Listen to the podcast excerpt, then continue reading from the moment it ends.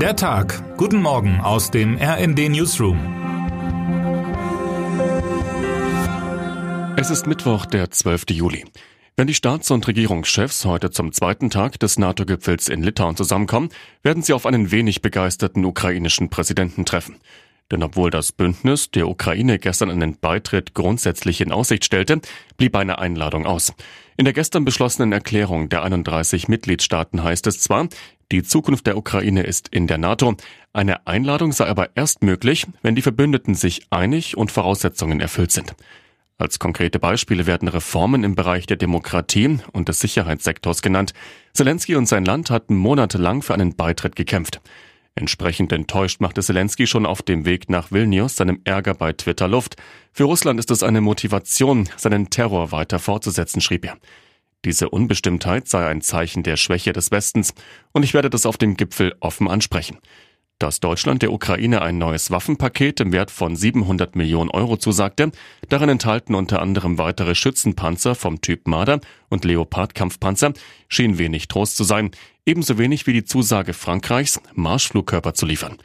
Dabei setzt die Bundesregierung mit dem Paket ein starkes Signal, kommentiert RND-Krisenreporter Can Meret, dass die Ukraine sich, wie von Bundeskanzler Olaf Scholz versprochen, auf Deutschland verlassen kann.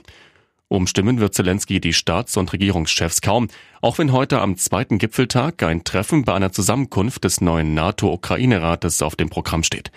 Diplomaten halten Zelenskys Ärger über die Zurückhaltung des Bündnisses für nachvollziehbar. Sie gingen aber davon aus, dass sich Zelensky im Kreise der Staats- und Regierungschefs am Mittwoch versöhnlicher zeigen werde, schreiben Christina Dunz und Damir Frass.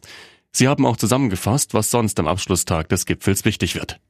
Mit Harmonie in die Sommerpause. Ob es zu Hause für Bundeskanzler Olaf Scholz harmonischer zugehen wird, ist fraglich.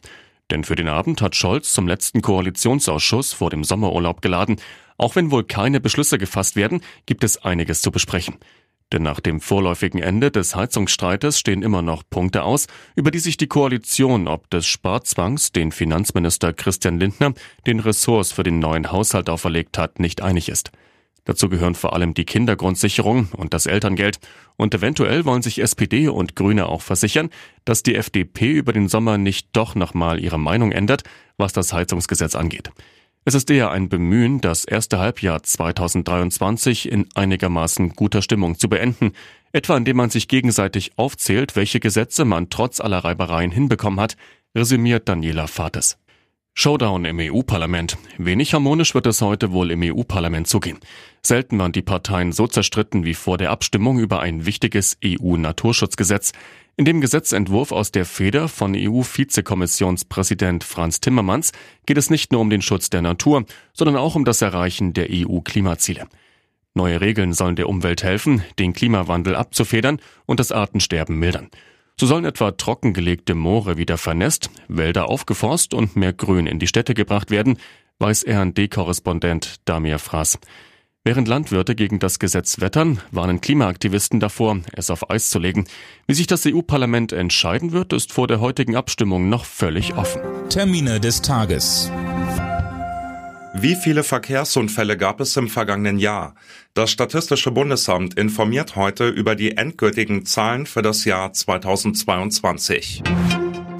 Bundesgesundheitsminister Karl Lauterbach stellt heute eine Initiative zu Unterstützungsangeboten bei länger anhaltenden Beeinträchtigungen nach Corona-Infektionen vor.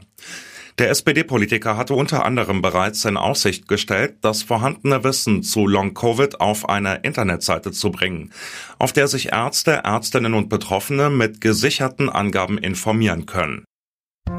Was heute wichtig wird. Ist die Miete zu hoch oder nicht? Um das einzuschätzen, braucht ein Mieter bestimmte Angaben vom Vermieter. Ob dessen Pflicht zur Auskunft verjähren kann, entscheidet heute der Bundesgerichtshof in Karlsruhe. Und jetzt wünschen wir Ihnen einen guten Start in den Tag. Text Sabine Guroll, am Mikrofon Johannes Schmidt und Tom Husse.